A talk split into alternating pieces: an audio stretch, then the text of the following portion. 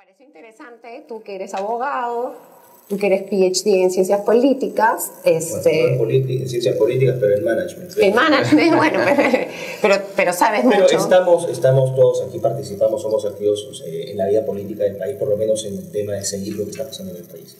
Sí, y, y, tenemos, y yo, bueno, eh, con la fundación y mi trabajo también, que estoy muy involucrada en todo lo que es Provivir, Profamilia, creo que podemos hacer un buen... Este, un buen grupo de, conversación y poder aclarar sobre todo dudas de las personas que tienen dudas. ¿no? Entonces, a ver, Javier, cuéntanos tú que estás más metido en el lado legal, jurídico, ¿qué ha pasado? Un poco en resumen para que la gente sepa. Mira, Juliana, yo creo que esto es como consecuencia de una falta de diálogo, digamos, que hemos tenido durante los últimos, último año y medio, en realidad los últimos, los últimos tres años. No ha habido conversación entre la clase política, entre el Congreso de la República y el Poder Ejecutivo y esta crisis se ha agudizado en el último año y medio desde que el señor Vizcarra asumió la presidencia de la República, que no ha tenido ningún tipo de voluntad en dialogar con el Congreso y lo único que ha buscado es el enfrentamiento. Y a raíz de eso ha presentado una serie de reformas constitucionales a lo largo de este tiempo, evidentemente para, para modificar, digamos, el sistema de elección del Congreso, por ejemplo, ya no hay la reelección, en fin. Y finalmente esto terminó con el tema de, de adelantar las elecciones lo cual desencadenó en que se le archivara el proyecto de ley y finalmente presentó una cuestión de confianza por otro proyecto de ley que presentó para modificar la elección de los miembros del Tribunal Constitucional. Elección que se estaba dando, digamos, dentro del marco legal. La Constitución finalmente señala un procedimiento y la ley orgánica del Tribunal Constitucional también señala un procedimiento para elegir a los magistrados del Tribunal Constitucional cuyo periodo terminó en junio de este año. En consecuencia, era prerrogativa, obligación, derecho de este Parlamento de elegir a los miembros del Tribunal Constitucional. Y para elegir a un miembro del Tribunal Constitucional necesitas 86 votos, 87 votos. Y no es. más que la mitad. Así es, o sea, no es la voluntad de un simple agrupación política en el Congreso, sino es el consenso de varias fuerzas políticas dentro del Congreso. Este proceso se inició desde el año pasado y finalmente culminó o iba a culminar el 30 de septiembre de este año. Y es ahí donde hemos visto todos esta semana lo que ha sucedido en el Congreso. Finalmente el presidente asumió que la confianza no se le había otorgado cuando finalmente el Parlamento además se lo otorgó. Fue cuestión de segunditos, ¿no? O sea, fue de minutos entre que le otorgaban. El Parlamento tiene un orden y cada cosa tiene su lugar. Lo que hizo el Parlamento es, ok, yo te acepto la cuestión de confianza, la vamos a tener en la tarde, pero esto ya está agendado desde la mañana para elegir a los miembros del Tribunal Constitucional. Entonces, el lunes de la mañana se votó, eh, el, o sea, en realidad se votó solamente por dos miembros del Tribunal Constitucional o dos candidatos. Y aparte presentaron la moción de censura de la Che, hubo todo un retraso así medio... Exactamente, hubo todo un tema de conducción que se puede, tampoco es que el presidente del Consejo de Ministros puede entrar al hemiciclo cuando le dé la gana puede participar y no puede votar, es verdad, como dice la Constitución, pero tiene que también haber un orden. Pero es que eso tuvo también un fin político. Evidentemente, evidentemente. Un fin político de retrasar porque habían ya maniobras que estaban bien. Evidentemente, evidentemente. Entonces, esto se dio en la mañana, no se pudo cumplir con la elección de los miembros del Tribunal Constitucional, se eligió a uno válidamente y al otro no, y se suspendió la votación. Acto seguido se pasó a discutir la cuestión de confianza y el Parlamento finalmente se la otorgó. El presidente en el camino asumió que no le habían dado la cuestión de confianza porque simplemente se fue con la votación para elegir a los miembros del Tribunal Constitucional y cerró el Congreso. ¿Existe esta, esta figura de negación fáctica? No. No, es una interpretación que finalmente no, sé quién la asumido, me imagino que el ministro, el, el, presidente del Consejo de Ministros de facto, eh, que era el ministro de Justicia, que la verdad que, que, que, que es el autor, por ejemplo, de eh, presentar los proyectos de leyes para ingerir en el, el, funcionamiento del Ministerio Público. En fin, hay una serie de rastros de ese ministro de Justicia eh, que realmente cuestionan, o por lo menos que yo cuestiono finalmente su calidad como abogado. Eh, no cabe esa interpretación, en todo caso creo que es el Tribunal Constitucional el que tiene que dirimir ese tema, ya la Comisión Permanente y el presidente del Congreso mandó la acción competencial al TC y el TC lo tendrá que ver en el más corto plazo posible, es un tema que, que, que, que amerita que lo vea de inmediato. Porque pero han dicho que hasta dos meses pueden verlo. Eso es lo que dura normalmente una causa, pero yo creo que el tribunal puede ser un poco más rápido si finalmente se aboca exclusivamente a eso. Es, que medio de emergencia. Exactamente, este es un tema de emergencia, amerita que lo vean exclusivamente. O sea, si es necesario, dejen todo y vean esto exclusivamente. eh, para finalmente dilucidar ese tema antes de que nos lleven a un proceso electoral que no tiene ningún tipo de sentido y que ya discutiremos más adelante finalmente cuál es el trasfondo de eso. Pero ese es un poco un poco la discusión jurídica. Desde el punto de vista, la Constitución señala claramente que la moción de censura, como la cuestión de confianza, se debe dar por el voto. Y no por una interpretación. Ya letras más, menos y cada uno como lo quiera ver, ya es una interpretación antojadiza.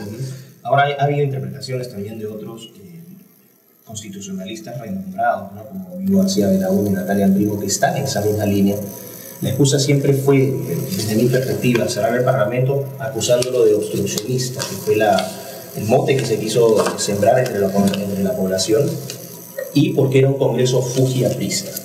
¿Cómo tú interpretas esto? ¿Esa ha sido la, razón del cierre? ¿El Congreso ha sido obstruccionista y fujiaprista? No, no, no. Como, como inicié mi intervención inicialmente, este es un tema que se viene dando desde hace mucho tiempo. Vizcarra asumió en marzo del año 2018 y desde julio, que es donde empezó a presentar estos proyectos de ley para confrontar con el Ejecutivo, el Congreso no había hecho absolutamente nada contra el presidente Vizcarra. Absolutamente nada. Yo te la doy de repente que contra PPK. Claro. Pero no contra Vizcarra. Y Vizcarra es el que empieza el enfrentamiento presentando estos proyectos de reforma constitucional que agarren más a un parlamento totalmente en frío y nos llevan inclusive a un referéndum para justamente modificar el tribunal. que al final quedó medio que en nada, lo único que se ganó ahí es la no reelección Exactamente. de los congresistas. Porque hoy día la Junta Nacional de Justicia no se puede implementar, y finalmente se implementó el tema de la no reelección y el tema del financiamiento de partidos políticos. Para que, para que la, la, gente que nos está viendo les quede claro, ha sido una burda excusa esto de... Exactamente, yo, yo mi, mi, mi opinión siempre ha sido sostener que el presidente Vizcarra justamente en ese interín, en que el Parlamento no lo tocó, él empezó a bajar las encuestas como consecuencia de su falta de gobierno. La gente percibió que finalmente las cosas no estaban caminando y que él no estaba asumiendo liderazgo y no estaba gobernando como correspondía. Y ahí es donde empieza finalmente con este enfrentamiento del Congreso que le da una popularidad que lo mantiene hasta el día de hoy. Y pero, es real esa popularidad, porque por ahí se no, no, no, Yo, no tengo duda de que es, es, un, es, es, una popularidad con esteroides. Así es, así es. Pero esa popularidad finalmente es lo que lo ha mantenido hasta el día de hoy. Yo creo que el presidente Vizcarra lo que estaba buscando es una excusa para irse y creo que estos acontecimientos, porque en el fondo lo que él, o sea, no, o sea, no, es tan limitado como, una, como mucha gente cree. O sea, él era consciente de sus deficiencias, sabe que no tiene un partido político, no tiene una bancada, no tiene un plan de gobierno, podría usar el PPK, por último, no tiene cuadros políticos, no tiene ni cuadros técnicos. Y aparte tiene como que la persecución de Chinchero también, ¿no? O sea, digo, también suma toda tiene, esta... Tiene sus procesos judiciales, sus denuncias en camino, pero no es un líder que convoque a gente. Y no es un líder que tenga una visión de país, no es un estadista. en consecuencia, él es consciente de sus propias deficiencias y en mi opinión lo que él quería era irse y de repente por la puerta grande y postular en el 2026 o en el 2025 como inicialmente lo quiso. Pero yo creo que este suceso de cosas ha ido generando que él se dé la obligación, porque no le quedaba otra, que cerrar el Parlamento. Porque eso de que finalmente tú dices algo y no lo haces es peor que finalmente no hacerlo. Entonces termina cerrando el Parlamento. Y yo creo que hoy en día él está realmente metido en un problema en el que no sabe cómo salir y que finalmente está haciendo y sigue adelante como un caballo de carrera sin mirar al costado y simplemente yo, yo tengo va caminando. La, impresión, no es la impresión, tengo la certeza también de que detrás de Vizcarra no actúa solo, no, Actúa, él, hay un cartelo enegeril detrás, muy poderoso. Sin duda. ¿no? Y también, literalmente, hay que decirlo, la compra de medios de prensa con la famosa policía estatal. Así es. Entonces han estado reclamando por qué los tanques no han salido eh, y por qué no han ocupado los medios de prensa. lo que pasa, necesidad. Lo que pasa, Miklos, y yo sé que es un tema que tú vas a tratar, el país viene polarizado hace mucho tiempo. En este país o eres fujimorista o eres antifujimorista. Claro. Acá no cabe personas, periodistas, partidos políticos. marxista. Así es. Y no cabe conversación. Así es. Si no estás conmigo, estás en contra mío. Y esa posición también la han asumido los medios de comunicación, que evidentemente están influenciados por un financiamiento que les van dando con la excusa de eh, propaganda estatal, financiamiento estatal. Eh, antes veíamos a Fujimori o a Montesinos dando billetes en la mesa a los, a los canales de televisión, a los, dueños de los precios de ahora es legalmente. Claro, es corrupción legal. Así es, así es. y, eso que dices del Fujimorismo es, es este, algo, creo que sí es clave, ¿no? Porque inclusive en el tema que nos convoca, muchas personas han priorizado su antifujimorismo o anti-aprofujilianismo y no sé cuántos, este, antes de efectivamente ver que se pueda romper un Estado de Derecho y que van a vulnerar mucho, de, valga la redundancia, nuestros derechos y nuestros valores, ¿no? Yo, por ejemplo, te, te dicen, ¿no? Este, oye, no, porque tú has trabajado con Fujimoristas. No, o sea, en el Congreso hay muchos fujimoristas que no son pro vida, que no son pro familia y que no les interesa esa agenda. Uno no trabaja en esta causa, yo creo que es importante señalarlo, uno no trabaja con partidos, trabaja con personas que quieren sacar adelante. Salvador Eresi, por ejemplo, no, es fujimorista, pero Salvador Eresi se ha manifestado pro vida, pro familia, etc. Entonces, en realidad no se trata de, claro, tú te, te pusiste con ellos y eres fujimorista. No es quién quién en esta lucha, que es netamente política, que es algo que yo le dije el otro día a un chico que me llamó preguntándome, la lucha por vida y por familia es política, se gana en el Parlamento, se gana en si entra o no un proyecto de ley, en si se aprueba o no. Si me permites complementar eso, creo que es muy importante. Eh, se hacen críticas, como tú bien dices, ¿no? El hecho de que si eres fujimorista o si eres aprista o si eres de cualquier grupo que no pertenezca a la coalición vizcarrista, tú estás inmediatamente en el lado de la corrupción y aún si puedes compartir ideas pro vida, pro familia, te gana el sentido político. Pero yo creo que aquellas personas que son, que, cuyo sentido de protección de la, de la condición humana, de la vida humana, es superada por, por eh, ideologías políticas, es que no tienen un real compromiso con la causa, con la causa pro vida y pro familia. Porque antes que, antes que fujimoristas, somos peruanos. Y antes que peruanos somos padres y madres de familia, o hermanos, o hijos y siempre tiene que, y ante, antecede a lo político y lo económico, lo esencial que es la dignidad, humana, la vida, ¿no? a partir del cual surgen todos los, los, demás derechos. Entonces, cuando surgen estas críticas, yo no tengo la menor duda de que son críticas eh, que tienen un fin político y que eh, exponen también la hipocresía de gente que se dice ser pro vida y pro familia pero que antepone su ideal político o su objetivo, interés político y económico a, la defensa de una causa que para mí es esencial. Porque yo siempre lo voy a decir, eh, antes que Fujimorista yo soy padre de familia, soy defensor de, de la vida y de la familia, eso no lo va a cambiar nada ni nadie. Correcto. Y eso es un poco también de la formación política y doctrinaria que hoy en día vive también el país. O sea, la falta de partidos políticos con doctrina, con ideología, que finalmente te haga a ti participar en política creyendo en algo. Pero acá es un poco que vas poniendo tus intereses en función de cómo se va acomodando las piezas en el tablero de ajedrez. mira, yo soy social cristiano de formación. O sea, yo creo en la vida, yo creo en la familia, yo creo en la economía social, en el mercado. De repente eso me hace o, tenemos algunas afinidades con el fujimorismo, pero no necesariamente yo soy fujimorista. Pero tenemos, eh, una, eh, tenemos una afinidad absoluta en la defensa de la vida. Así es. Bueno, hay algunos fujimoristas que no la tienen muy clara, ¿no? y como hay algunos pepecistas que también no la tienen muy clara. Yo, por ejemplo, que no no he sido fujimorista nunca, ni, ni, he votado por Fujimoris y, y, no tengo ninguna adherencia a ningún partido. Tú tienes un apellido, Niklo sí tiene una participación clara o ha tenido, mejor dicho, yo no. Yo, por ejemplo, que he sido invitada a ciertos foros y las he aceptado, he aceptado asistir, pro vida, pro familia, convocados por congresistas en su momento, o sea, fujimoristas, es por coincidencia. ¿Por qué? Porque por la ideología más de, digamos, conservadora que puede tener. Pero si a mí me invita la señora Marisa Glave o Indira Wilka, iría. Así es. Porque mi política es mi lucha, mi causa, pero ellos no lo van a hacer porque su agenda no comulga. Entonces, la gente piensa que es, no, es que tú te has plegado a...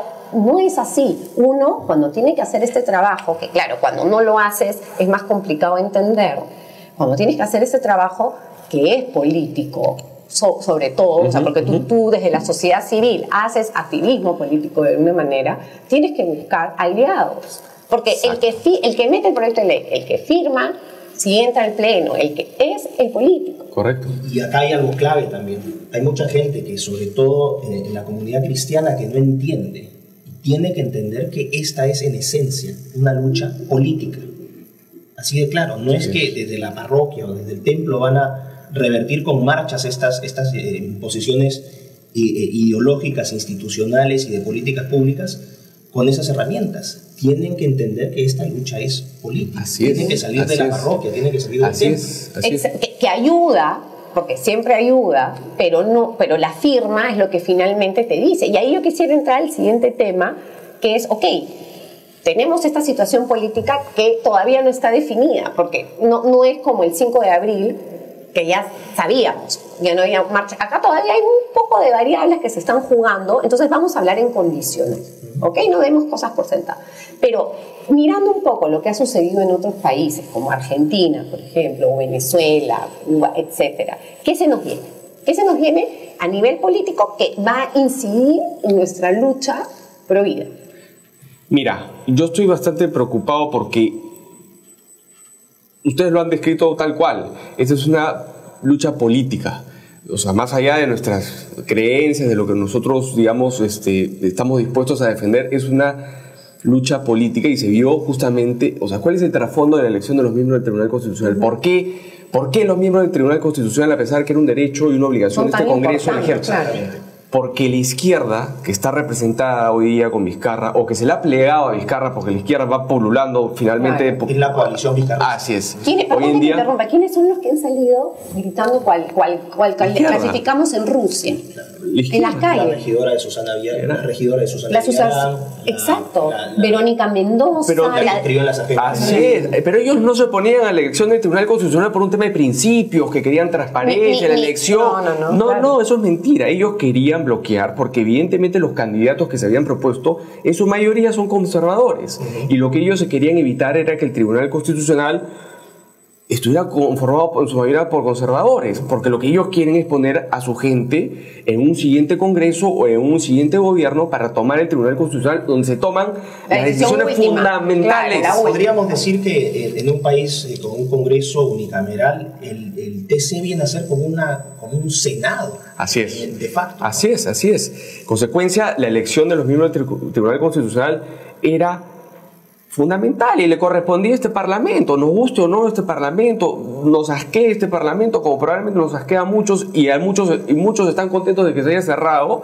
y están felices, lo que no están viendo es que finalmente la izquierda lo que quería era eso, para que finalmente no se eligieran a magistrados probos de una tendencia de repente mucho más conservadora de lo que ellos quieren poner hoy en día para justamente ver la manera de legalizar el aborto, ver cómo eh, meten por O sea, ahí el lo- tema del matrimonio los sucesores del doctor en- Bamba. Así es, entre, entre personas del mismo sexo, en fin, hoy día lo que quiero que entiendan es que la izquierda se ha reciclado ya no en la igualdad de clases y la lucha de clases como, como escuchábamos en los 60, 70 y 80, sino hoy en día la izquierda se ha reciclado en otras políticas, como por ejemplo el tema del aborto. Me gustaría compartir, mira, acá un ejemplo. Demus, que es una ONG pro aborto, pronunciamiento de, pronunciamiento de Demus ante la crisis política del país.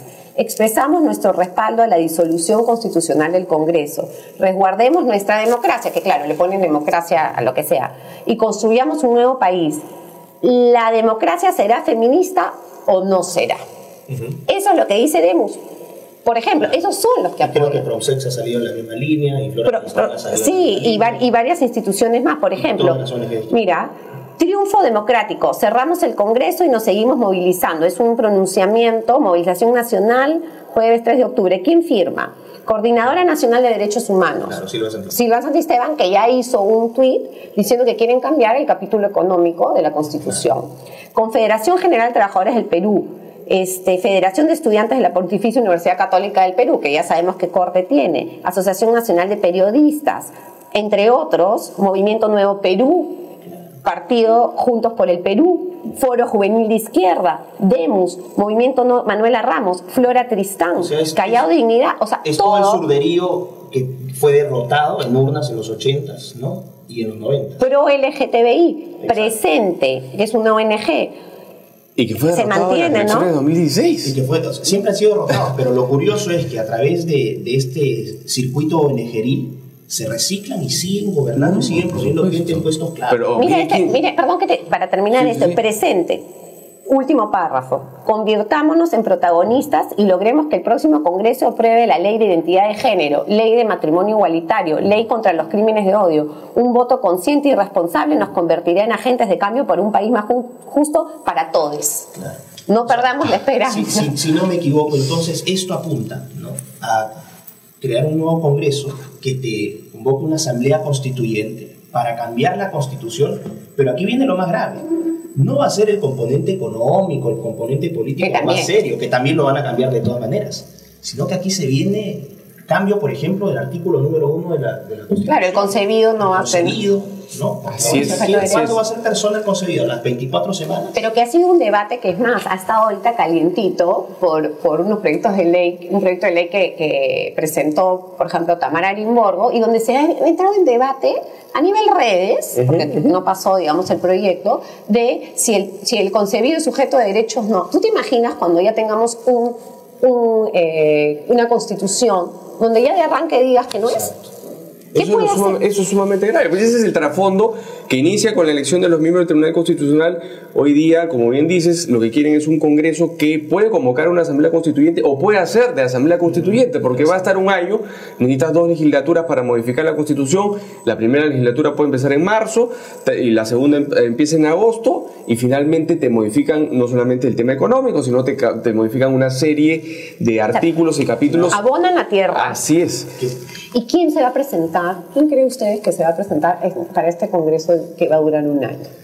Exactamente. Los partidos tienen la obligación, hasta lo que ha dicho, o sea, ese es un tema que se está evaluando hoy en día y se está analizando, pero lo que hay, hay voces que dicen que todos los partidos se tienen que presentar, si no pierden la inscripción. Eh, ¿Pero qué personas? ¿Qué personas se van a presentar? Por un año. Así es. Y que no tienen capacidad de reelegirse. O sea, dejar prácticamente todo por un año y finalmente. También chao. abona en la, en la- ¿no? En- no en la hipótesis, sino en la tesis de que este golpe de Estado es absurdo y es... eh, Así es, desde el punto de vista Desde práctico. el ya punto de vista incluso ya no solamente político, sino económico. Es una carga económica para el país absolutamente Así innecesaria. es, así es. Yo lo mencioné en varios medios de Porque ¿Cuánto, comunicación. cuánto costaría más o menos un- una elección? No estoy muy seguro, pero creo que están en los 300 millones de soles, una cosa así, una locura. Yo lo dije en su momento, más allá, cuando presentó el proyecto de adelanto de elecciones el presidente Vizcarra, yo le dije, oye, hay otras formas de hacerlo dentro del marco de la Constitución, porque lo que estaba pretendiendo era cambiar la Constitución, que renuncie él, evidentemente poniéndose de acuerdo con, con- con Mercedes Arauz, Claro. para que asuma el presidente, renunció. para que asuma el presidente del Congreso y convoque elecciones generales. Claro. Al final, no, yo no voy a renunciar, yo tampoco voy a renunciar, también dijo Mercedes Arauz. Entonces, al final, hoy en día estamos en lo que finalmente, en lo que, lo que debiera, o sea, hoy día se está exigiendo que se haga lo que finalmente se dio exigir desde un principio, que era que, consenso, dentro, que está dentro de la Constitución. Hoy es complicado, pero no imposible. Y yo creo que finalmente a eso debemos atender, debemos ir a eso. En todo caso, si nos vamos, nos vamos a unas elecciones en- generales que tendrían que ser probablemente por el calendario mayo, junio del próximo año. Pero volviendo un poco al tema, a mí me preocupa para la causa, para los que estamos aquí, digamos, en esta lucha pro vida. ¿Qué, qué, qué va a pasar a nivel... Me gustaría graficarlo. O sea, si lo podemos contextualizar un poco. O sea, graficar, o sea, mira, paso uno, ¿cuál es la agenda que nos espera? Bueno, no, o sea, eso es. eh, uno puede. eh, Supuestamente si seguimos en el camino. ¿no? Pero el camino, el objetivo creo que siempre es el mismo. Y no solamente es una agenda que ocurre acá en el Perú, sino que es una agenda claramente global, coordinada. ¿no? Se dice, la gente por intuición dice que hay algo que está pasando y culpan al famoso nuevo orden mundial. Y hablan del nuevo orden mundial que está imponiendo estas políticas pro género, eh, pro aborto. Y el nuevo orden mundial no es otra cosa que la concentración y verticalización del poder político y económico. ¿no? Y eso se materializa claramente en Naciones Unidas. Entonces, no sé si se han fijado ¿no? Eh, que hay funcionarios de gobierno, que son ministros de gobierno de a- acá del, del país, terminan su gestión y, lo- y los estrellas se van y se reciclan en los, en los organismos multilaterales. ¿no? y en los organismos supranacionales. Sí, está en realidad- Argolla, ¿no? Exacto, o sea, Saavedra se fue eh, al Banco Mundial, pero él sigue dirigiendo la política educativa del país. ¿Por qué? Porque ese es el punto. Lo que están haciendo es imponernos una agenda que es internacional, no es solamente del Perú. Entonces, atendiendo a lo que tú decías, el camino va a ser España. España está en una situación crítica en estos momentos. Ya hay adoctrinamiento abierto de sus niños en las escuelas, los mecanismos de defensa de la gente, eh, mecanismos institucionales han sido todos recortados, todo es ahora crimen de odio, eh, todo es ahora Violencia de género. violencia de género. Entonces, Aborto libre. llega exactamente, que a eso es, eso es a lo que se apunta. Y No, no sé cuáles serán los procedimientos o qué pasos se, se seguirán, pero el objetivo lo tengo claro. O sea, va- va- lo que está pasando, lo que yo creo es que, claro, al momento de que tú rompes con el Estado de Derecho y lo constitucional, no sirve. O sea, la Constitución ahora es un papel higiénico. Entonces, ¿tú cómo vas a poder decir, oye, yo puedo, este, yo exijo que, que se cumpla este artículo, pero si no cumplieron el otro? O sea, al final te ablandas. Uno tiene que ser radical en defender la Constitución que tenemos, porque esa es la que al fin que la que nos resguarda a nosotros de cualquier abuso. Así es. Y esa es la que se busca cambiar. y la gente no reacciona, lamentablemente, y esta es mi crítica, ¿no? La gente no reacciona hasta que no le toca, hasta que no se ve afectada que el por estas no le barbaridades. claro. Exactamente. En su Entonces casa. están diciendo, celebrando torpemente el cierre de este congreso, ¿no? Pero no se dan cuenta que no hay contrapesos ahora. No hay- tienes- esa- eso, no hay contrapeso. La prensa está completamente aceitada. Esto no es una opinión, esto es un hecho. O sea, que yo no estoy por fujimorista o fujiaprista, estoy criticando a los medios de prensa por eso. Están comprados con publicidad estatal. punto. Eso es un hecho. La puede ser- fiscalía. Las consultorías y todos estos analistas expertos independientes que ha sacado, todos en, ¿no? Eh, con recibos por honorario de las consultorías que han recibido. Así es. Entonces es terrible. Hoy en día las, las, las dictaduras de izquierda no son, porque mucha gente dice y, y dice, bueno, esto no es lo mismo que el 5 de abril, porque no hay tanques, no hay gente presa, no han detenido a nadie y nadie ha muerto. Bueno, esas son las dictaduras del siglo XXI. Las dictaduras del siglo XXI no se caracterizan por eso, sino simplemente te van arropando, digamos, una dictadura bajo un manto De democracia democracia constitucional. es una palabra preferida de Eh, Maduro, eh, ¿no? La democracia, la democracia. y te, van, y te van cambiando la constitución de poco a poco, poco a poco, te van cambiando las reglas de juego y la van ajustando en función de sus intereses. Entonces finalmente dicen, oye, yo me amparo en la constitución, que la han modificado 20 mil veces en función de sus intereses Claro. y que van finalmente en, en función de eso operando como ellos quieren operar. ¿Y cómo nos vamos a amparar en una constitución, por ejemplo, que, estés en- que ya te digan que el concebido no es el sujeto de derecho? Eso es lo que vamos a tener duda. que respetar y, y cuando salgan los congresistas, pro vida y pro familia, no van a poder ir en contra porque ellos van a ser los anticonstitucionalistas. Así es. Exacto. Entonces, eso es lo que, lo que se está sembrando, porque lo que hay ahorita, que es lo que yo puse el tweet que ha originado, digamos, esta, esta reunión, es, ojo, esa es la ideología de los que están celebrando el cierre y los que están en el poder. Entonces, y van a meter toda su ideología como es lógico. Pero en democracia, ¿no? Que sinónimo de Exacto. democracia es eh, dictadura roja. Exacto. Eso es democracia. Y te van cambiando poco a poco y de repente te ponen ahí que ya si hay reelección, entonces se va religiendo en función. Tiene sus mañas, es un proceso. Se llama de- agenda. Así es. Es así una agenda donde pasito a Así es. pasito vas poniendo primero cambio Así esto, entonces es, ya puedo así poner es, lo siguiente y al final Poquito termina a poquito siendo... van cambiando y la van cambiando en función de sus intereses y te van contrabandeando cosas que al final uno dice se encontró con todo el paquete encima. y no sabes cómo. Mira, una cosa acá, eh, Ana- Ana- por ejemplo, ¿no? Eh, ya tienes a, a- a Ce- Vicente Ceballos de Premier, congresista, ¿no? Que tú rechazas el Congreso, pero tienes a ese congresista. Tienes a Gloria Montenegro. esos ministros Gabriel. No, no, no tengo claro ahorita porque acá, o sea, este, no he revisado toda la lista, pero sé que hay varios congresistas de la República que hoy son ministros. Eso es uno. Pero, por ejemplo, Petrosi creo que está en cultura. ¿no? Sí. Bueno, pero tienes acá a la ministra, por ejemplo, María Antonieta Alba, que es del Ministerio de Economía y Finanzas, que yo no voy a criticar ni su currículum, porque no lo, no, digamos, no lo he revisado, ni su edad, porque puede ser una chica muy capaz de 34 años, porque ya está. Sin embargo, ella trabaja en ONGs que están financiadas por Soros, por la Fundación John D. y Catherine T. MacArthur. Ah, MacArthur. No, ¿No? a todas vistas, es el- o sea, la chica tiene. Es bueno, pro género. o sea, tiene, tiene, tiene, digamos, buen, tengo mis un buen background este, en cuanto Académico. a académico, pero es una caviara toda li- o sea, ahí, o sea, ya. Por eso te digo, no critiquemos Ya, para, ya. para este, para este, Para este caso, no, no, nos nos importa si, exacto. si es, sino es ella a quién va a destinar fondos económicos, Sí siendo la ministra de Economía y Finanzas. ¿A FAM? ¿Va, va a darle a, a con mis hijos no te metas, a Padres en Acción? ¿A No, quién va a financiar? Es parte también de la, de la agenda, ¿no? Qué fácil es, por ejemplo, con el, ¿no? que acaba de, la Procuraduría acaba de, de dar un visto bueno para que se le indem- indemnice a Odebrecht con 524 Increíble millones de soles, ¿no? Bajo la excusa de que así va- vamos a comprar un poco más de crédito para que confiesen, ¿no? 524 millones de soles que el norte, Piura, podría perfectamente recibir ahorita para mejorar su, su infraestructura. ¿Y qué me dices de, lo- de, la- de los bebitos que no tienen De los, de los niños, que- pobres bebés que han muerto por la... ¿no? Pero ¿qué va a pasar un poco ya para ir cerrando? ¿Qué le podemos decir a las personas que nos están viendo, que están interesadas? O sea, ¿qué- porque, porque claro, yo también comparto que te dicen, no puedes exigir que tengamos, que tomemos posición política. Te dicen, no puedes, porque no mezcles lo pro vida, no mezcles con lo político. Para mí, no hay manera de no mezclarlo, porque repito, la lucha pro vida y pro familia es política. Es esencial. To- todas las políticas pasan por la política en sí. ¿Y qué es lo que va a suceder? Y es algo que mucha gente no lo ve. Porque yo entiendo, yo entiendo el hartazgo de la gente. Yo sí lo entiendo. Escúchame, realmente. y lo apla- y yo también- también, yo también estoy harto.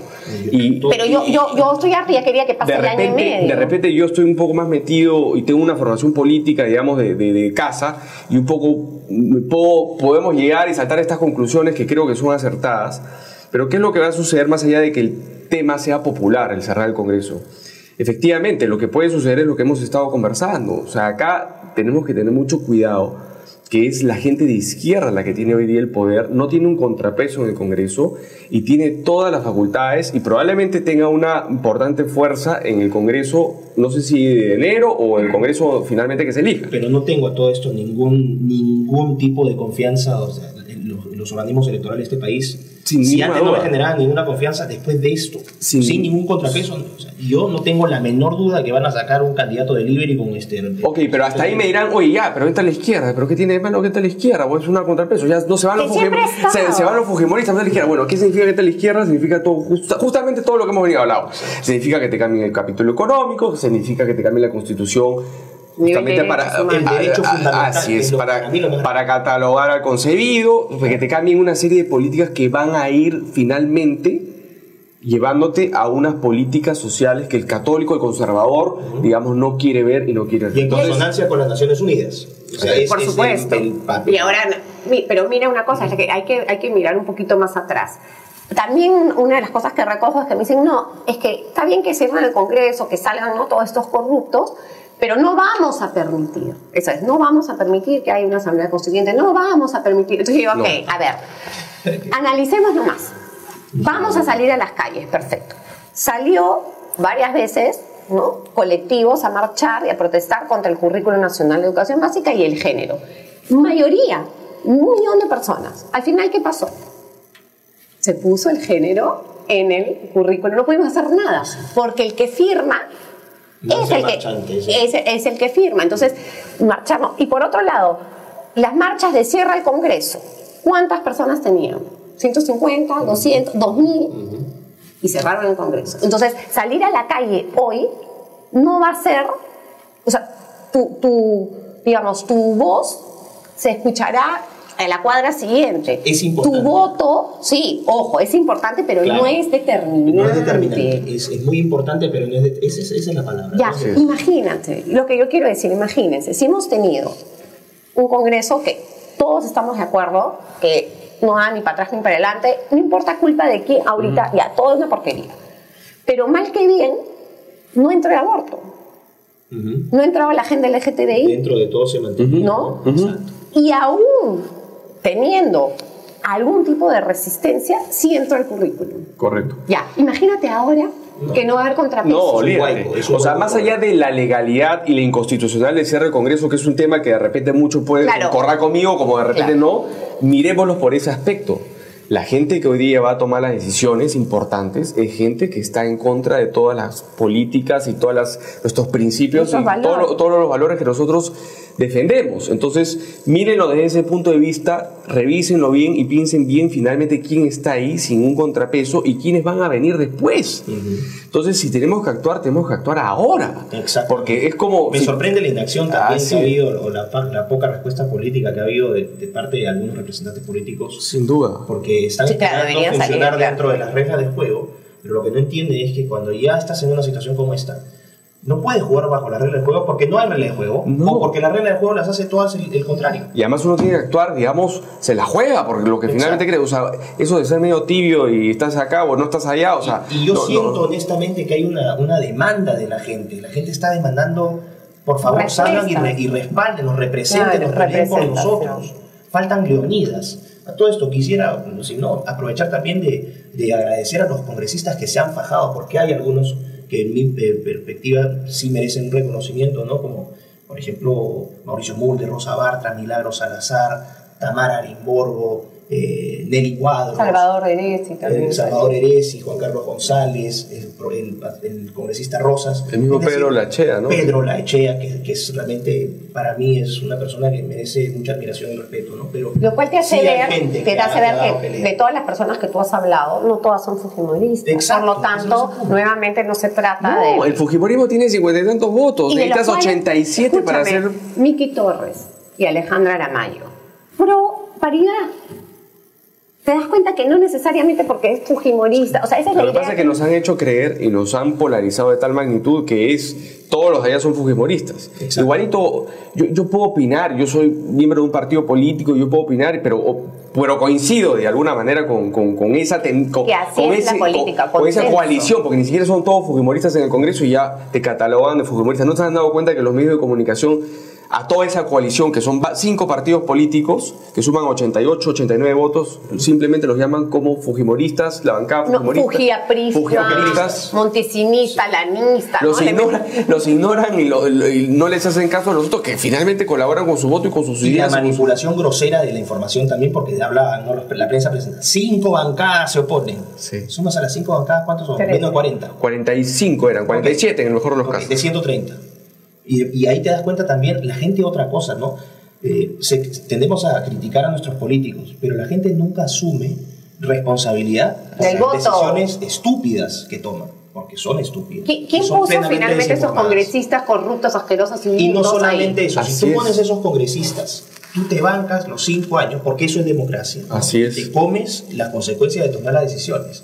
Están creyendo de la manera más torpe que el próximo congreso va a ser, el, no sé, va a ser este Atenas siglo IV antes de Cristo. Sí, sí, sí. Les aseguro de ellas van a salir peores todavía. Y otra pregunta, un poco ya también para ir saliendo. ¿De dónde ha salido la corrupción de Odebrecht? ¿Del Congreso o del Ejecutivo? No, viene del Ejecutivo y viene de varios gobiernos. Por eso te digo. Entonces, ¿dónde está la corrupción? Alejandro Celestino, ¿no? Ah, Podemos empezar no, no, ahí. exactamente. Entonces, y, y- y- y toda esa gente que acompañó justamente a toda esa. A Alejandro Toledo, a, Humala, este, eh, al mismo PPK, Claro. este, bueno, el APRA también tiene lo suyo. En fin, esa gente dónde está? Es la gente que hoy en día hemos visto reciclar en el gobierno. Y no Costa, eh, ¿cuál es esa- Esos son los que salen frente, eh, frente a las cámaras. Pero, por Así ejemplo, el es. caso de Gustavo Gorriti, ¿no? Gustavo Gorriti es, me sorprende porque dicen que es el periodista, ¿cómo le pusieron la vez pasada? El Chuck Norris del periodismo. O sea, ya son hasta así de ridículos. Entonces, el Chuck Norris del periodismo es un, un crack. Este tenía que saberlo, porque todo lo sabe, todo lo conoce, todo lo filtra, ¿no? A través de IDL. ¿Cómo no sabía entonces, si ya no aprendió la lección con Toledo, porque de ahí tienes a Odebrecht? ¿Qué pasó con el caso de Humala? ¿Qué pasó con el caso de PPK? ¿Qué pasó con el, caso de Villarán? O sea, si eres un sabueso, pues esas cosas no se te pasan. No, claro y que te no. das cuenta, estos, estos personas que he mencionado han caído ya. No están presos, han caído, porque está presa la, la, la, la lideresa de la oposición, pero Ah. Gorriti sigue ahí, recibiendo premios de, de organismos financiados también por George Soros, porque entre ellos se ponen chapitas, ¿no? Y vendiéndole a todo el mundo que es un, que es un ídolo de la Se- de la exacto, corrupción. cerrado como, como, como limpios y transparentes cuando han estado con todos estos gobiernos que han sido coimeados. Exactamente. O sea, lo que, lo que quisiera eh, como que cerrar esta idea es, el Congreso es corrupto, hay corrupción en el Congreso, ¿no? Sí, hay que reconocer que pueden haber O sea, congresistas corruptos. sí, sin duda. Puede ser hasta que no se pruebe. Pero que me digas que, no hay en el, en, el, en el Ejecutivo corrupción. Entonces, no es que te estés comprando, no es que te has liberado de la corrupción. Hoy tienes una corrupción a de ver, ve- izquierda en estado, este, sin, sin, sin estado constitucional que va a hacer lo que ella quiera. Corrupción, digamos, está más fuerte, evidentemente, que quien tiene capacidad de gasto. Y un Congreso no tiene capacidad de gasto, lo tiene el. Ejecutivo, ¿Dónde está a través de los ministerios, a través del presidente de la, La República. la maneja el Ejecutivo. Así es. O sea, es ah, pueden haber congresistas corruptos que los hayan, digamos, este, coimeado para que pasen un proyecto de ley, pero ellos no manejan dinero del Estado. A eso voy yo. La, el dinero del Estado lo, lo utilizan este, el, el Ejecutivo. Y no necesariamente tampoco porque tengas una denuncia significa que eres corrupto. Te tendrán que probar finalmente todo lo que te dicen. Es como el presidente presidente Vizcarra, pues, ¿no? Si hoy en día, si, si fuéramos bajo esa lógica, eh, Vizcarra pues, sería un- el más corrupto de todos. Así Tiene es. 44 denuncias en, 46 creo, 46 en, ¿no? en Moquegua, ¿no? Y sobre la base de eso, pues el hombre sería un corrupto y estaría descalificado para, para, para estar este donde está, ¿no? Claro, pero es un signo, ¿no? Ahora, yo, no sé, un comentario final de mi parte es eh, este tema de la estigmatización por ser fujimorista. Yo aprovecho este espacio eh, para decir que antes, como lo dije al principio, antes de ser fujimorista yo soy padre de familia, soy, realmente soy un peruano que ama a su país. Yo nunca he recibido plata de nadie por decir y pensarlo, eh, ¿no? Eh, defender lo que pienso, como ustedes. A mí no me pagan por opinar, todo lo que hago lo hago en defensa sobre todo de mi patria, de mi familia, de mi hijo al que amo con, con toda Es mi muy importante si tienes hijo. Y yo no gano plata, como ustedes tampoco, que no lo hacen, ¿no? No ganamos plata con, con esto, sino que nos comemos una serie de pleitos por salir a defender estas Así cosas. es. ¿no? Porque si hubiese sido más fácil para nosotros ponernos en el lado progre, ahorita seríamos ministros, tendríamos consultorías, seríamos figurines de la televisión, ¿no? Pero tendríamos que compartir, o sea, tendríamos que chocar eh, copas con eh, de Belaúnde, cosa que para mí es demasiado. Mira, yo les pido simplemente que reflexionen, que tengan en consideración que esto no es un tema de cerrar el Congreso y que nos pongamos todos felices por la decisión. Acá hay un trasfondo, hay una situación que va más allá de eso y eso hay que evaluarlo y analizarlo con calma. O sea, las cosas que puede generar el cierre del Congreso son mucho más graves que cerrar el mismo Congreso y que nos puede alegrar a todos. Entonces hay que tomarlo con calma y reflexionen de, lo- que el poco que puedan haber entendido o de lo que hemos dicho, este, que reflexionen finalmente en, en esto y se pongan a pensar qué cosa es lo que puede venir ahora en adelante en el Perú. Bueno, gracias chicos, de verdad, acompañarme. que, que salgan, que defiendan a la familia. Gracias a ustedes por la invitación. Que no esperen que otros hagan por ellos, ¿no? Nadie va a hacer nada. Eso es verdad, eso es verdad, eso es que verdad. yo voy a terminar con una reflexión de una chica venezolana que un día me, me agarró, una chica, yo estaba en una, en un- en una reunión y esta chica simplemente estaba callada, nadie la conocía, era una venezolana que se había ido de Venezuela, se había ido a Miami y terminó en Lima y trabaja hoy en día acá. Y yo terminaba de ejercer un cargo público y me preguntaban si es que iba a seguir en la vida política y yo le dije que sí, eventualmente no sabía cuándo, pero iba a regresar. Y yo creo en el servicio público y creo que uno le tiene que volver a su país lo que finalmente te ha dado. Mucha gente me criticaba como diciendo, bueno, qué horrible, la política, corrupción, que te vas a meter ahí, te vas a terminar con denuncias, preso, qué sé yo.